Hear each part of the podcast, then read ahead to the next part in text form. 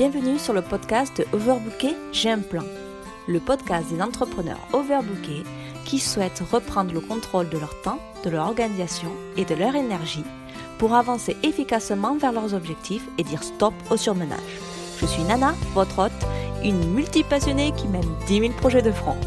Vous retrouverez ici tous les conseils, astuces, techniques et bien d'autres choses pour que vous puissiez trouver votre rythme et avancer efficacement vers vos objectifs.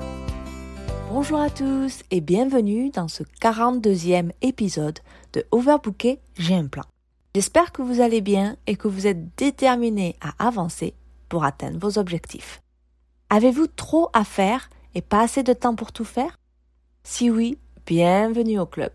Je comprends à quel point il est difficile de s'épanouir à cause de ce sentiment incessant d'être occupé. Notre société nous répète à maintes reprises qu'un travail acharné est synonyme de réussite, que les longues heures de travail sont récompensées. Mais à quel prix? Une vie professionnelle bien remplie peut mener à de grandes réalisations, je le conçois. Mais cette voie peut être malheureusement très coûteuse. Lorsque votre système de croyance fonctionne instinctivement, les priorités se font d'elles-mêmes. Et le reste de votre vie se résigne à, ce qui reste en fait. Et lorsque vous avez tout donné pour travailler, toute la journée, il est difficile de trouver l'énergie, le temps et l'enthousiasme pour toutes les autres parties de votre vie. C'est ainsi que des domaines tels que vos relations, votre santé, votre développement personnel, vos finances et votre vie à la maison peut s'effondrer. La réalité est que l'épanouissement durable ne se trouve pas dans la recherche de promotion professionnelle ou pas que. Nous nous devons de nous sentir bien dans tous les domaines de la vie. C'est le vrai pouvoir de l'harmonie vie pro, vie perso, et tout ça en pleine conscience. Mais bonne nouvelle pour vous, c'est quelque chose que votre calendrier ou agenda peut vous aider à réaliser. Aujourd'hui, je vais vous montrer comment créer votre calendrier de telle manière qu'il vous rende heureux lorsque vous le regardez. Et non pas avoir ce calendrier qui vous met la pression à chaque fois que vous regardez cette liste d'engagement que vous avez à l'intérieur. La première chose à vous demander est où en êtes-vous maintenant? Lorsque vous êtes entraîné par la tornade de vos engagements quotidiens et que vous vous êtes coincé dans une routine, il est facile d'oublier de regarder votre situation dans son ensemble. Et donc, il est facile d'ignorer les doutes et votre intuition. Nous sommes des créatures d'habitude, je le répète souvent, et donc nous nous sentons à l'aise avec ce que nous acceptons comme normal. C'est en quelque sorte une référence qui maintient notre confort. Mais il est difficile d'avancer sans prendre en compte ce qu'il y a devant nous car que nous le voulions ou pas, cela arrivera. Alors plutôt que d'attendre que tout soit urgent, pourquoi pas être un peu plus proactif? Pour cela, il va donc falloir que vous listiez et classiez tous les domaines de votre vie. Il suffit de prendre une feuille de papier ou votre téléphone et vous mettez vos domaines. Ça peut être développement personnel, votre travail, votre carrière, euh, votre famille, euh, euh, qu'est-ce que ça peut être le bien-être, ça peut être beaucoup, beaucoup de choses. Et une fois que vous avez donc cette liste, vous le mettez à peu près en ordre d'ordre d'importance pour vous. Une fois que vous avez votre liste, numérotez sur une échelle de 1 à 10 l'état actuel de chaque domaine. Donc 10 pour incroyablement satisfaisant et 1 étant une catastrophe. Lorsque vous avez terminé, vous pourrez voir quel domaine de votre vie fonctionne et lesquels ne le sont pas. Votre score de référence révèle des opportunités d'amélioration et des moyens de créer plus de bonheur et de réussite. Armé de ces connaissances, vous pouvez définir de nouveaux objectifs, établir différentes routines et faire les choix qui augmenteront votre satisfaction dans chaque domaine de votre vie. C'est un exercice vraiment très important et il faut être vraiment honnête quand vous notez votre situation actuelle. Pas de souci pour vous, ne le voyez pas comme quelque chose de négatif, même si en ce moment votre famille peut-être est à 1 alors que votre business est à 8, ce n'est pas grave. Le tout est de savoir comment arriver à mettre des objectifs qui augmentent votre score. D'accord? On n'est pas à l'école, il n'y a rien qui va euh, venir contre vous, etc. C'est juste pour vous permettre de réaliser en fait votre score actuel et savoir où c'est que vous avez besoin d'améliorer et où est-ce que en fait ça va très bien. La deuxième chose après ça est de vous demander en fait que voulez-vous vraiment? Une fois que vous avez fait le point sur votre état actuel, vous pouvez décider sur quoi vous voulez travailler, investir ou vous améliorer. Par exemple, votre évaluation pour le domaine carrière-business est peut-être très élevée, mais vos relations et votre vie à la maison sont basses. Peut-être qu'il y a des choses à voir pour, votre, pour vos relations, pour votre vie à la maison. Ou peut-être qu'il est euh, temps de vous concentrer sur vos finances ou de consacrer plus de temps et d'énergie à votre santé et votre bien-être. Ça, c'est à vous d'analyser selon le premier point en fait que vous avez vu. Et donc pour cela, je vous invite à prendre quelques minutes pour réfléchir à ce que vous voulez et notez bien toutes vos réflexions. Voici quelques questions pour vous aider. À quoi ressemblerait un 10 pour chaque domaine de votre vie? Donc finance, bien-être, votre famille, vos relations, votre business, etc. Que voulez-vous ajouter à votre quotidien selon ce que vous avez vu dans chaque domaine? Qu'aimeriez-vous cocher dans votre liste de souhaits dans les mois à venir? J'aime bien mettre cette question parce que c'est vraiment je sais pas si vous avez une liste de souhaits, mais je suis sûre que vous avez des choses que vous avez envie de faire, une sorte de liste d'envie. Donc essayez de réfléchir à ces envies que vous avez et essayez de voir s'il n'y en a pas une ou deux que vous pouvez faire dans les mois à venir. Ensuite, quel objectif devez-vous vous fixer pour améliorer vos scores? Une fois que vous êtes conscient du score que vous avez et de votre situation actuelle, il est plus facile de voir comment améliorer et mettre des objectifs en fait pour améliorer vos scores.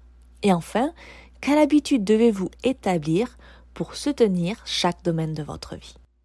Alors pour ça, il y a plein d'exemples. Par exemple, si vous voulez être plus proche de vos enfants, pourquoi pas mettre en place des temps de jeu. Ça peut être une habitude que vous faites, euh, je sais pas moi, tous les jours ou euh, chaque week-end. Vous avez un temps que vous consacrez à 100% à vos enfants. Pourquoi pas? Ensuite, la troisième question à se poser est comment faire en sorte que cela se produise. Vous êtes clair sur euh, votre situation actuelle, vous avez vu les écarts et quels objectifs ou habitudes il faut mettre en place. Mais maintenant, comment passer à l'action? Comment faire en sorte que ça se produise? Je suis sûre que si vous me montrez votre emploi du temps, je pourrai dire la vie que vous vivez. La vie est bien remplie. Vous vous sentez entraîné dans d'innombrables directions et vous ne pouvez pas tout faire. Mais en réalité, ce qui est planifié se fait. Si vous remplissez votre calendrier avec rien d'autre que votre travail, vos engagements, comment pouvez-vous espérer créer de meilleures relations ou être à l'apogée de votre santé hmm?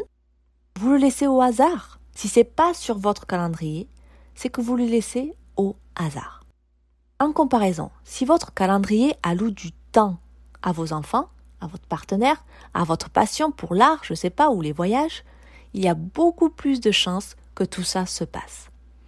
C'est ça la puissance de votre calendrier.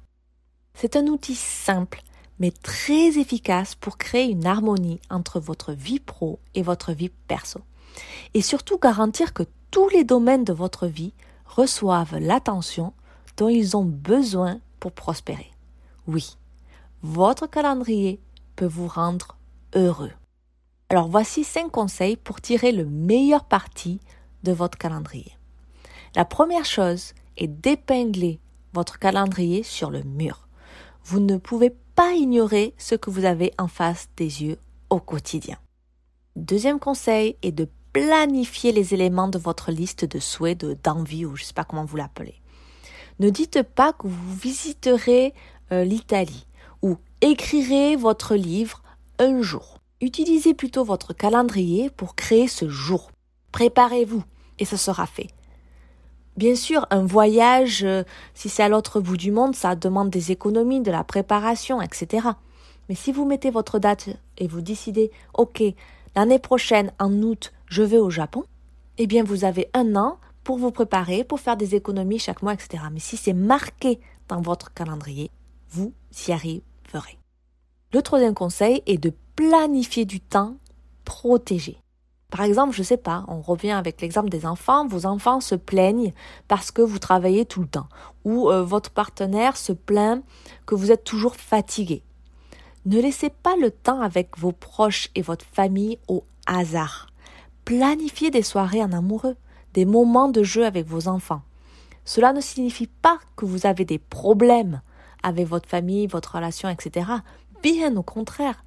Cela signifie que vous vous souciez vraiment de ces aspects de votre vie, que vous refusez de leur donner les restes de votre temps. C'est ça le temps que vous devez protéger. Vous dites pas ce que vous allez faire dans ce temps-là, mais c'est vraiment un engagement sur votre emploi du temps et c'est un non négociable. Donc si quelqu'un veut mettre un meeting ou vous vous invitez pendant ce temps que vous avez protégé dans votre emploi du temps pour votre famille, vous ne pouvez pas prendre le meeting avec notre personne, il faudra dire non. Donc je sais que c'est un peu difficile au début, le non c'est toujours un peu compliqué, mais ce sont des moments très importants qu'il faut garder dans son emploi du temps. Donc mettez-les et protégez-les. Le quatrième conseil serait de planifier le temps de planification. oui, oui. Une vie bien remplie peut vite devenir épuisante et il est facile de se sentir surmené, n'est-ce pas? Lorsque vous êtes toujours en train de lutter contre les incendies, contre les urgences, vous oubliez de regarder la situation dans son ensemble. Donc réservez du temps dans votre emploi du temps pour planifier et revoir où vous voulez aller. Donc généralement, quand vous faites la planification, ça peut être une fois par semaine, hein, vous n'êtes pas obligé de le faire tous les jours. Vous pouvez vous dire, ok, cette semaine, qu'est-ce que j'ai accompli, où j'en suis, où est-ce que je dois aller, et euh, planifier en fonction c'est un temps en fait de planification avec vous-même. Bon, après, si vous êtes en famille, c'est vrai que ça pourrait être aussi avec votre partenaire, vos enfants, etc. Hein, c'est pas que ça, mais c'est quand même un temps de planification que vous devez revoir un peu avec vous-même. Lorsque votre vision est plus claire, en fait, en faisant cette routine de planification, il est vraiment plus difficile de s'engager sur la mauvaise voie parce que vous savez où vous allez et donc vous prenez des décisions plus intentionnelles. Le cinquième conseil, pour cette partie-là est de prendre le temps de vous amuser et de vous reposer.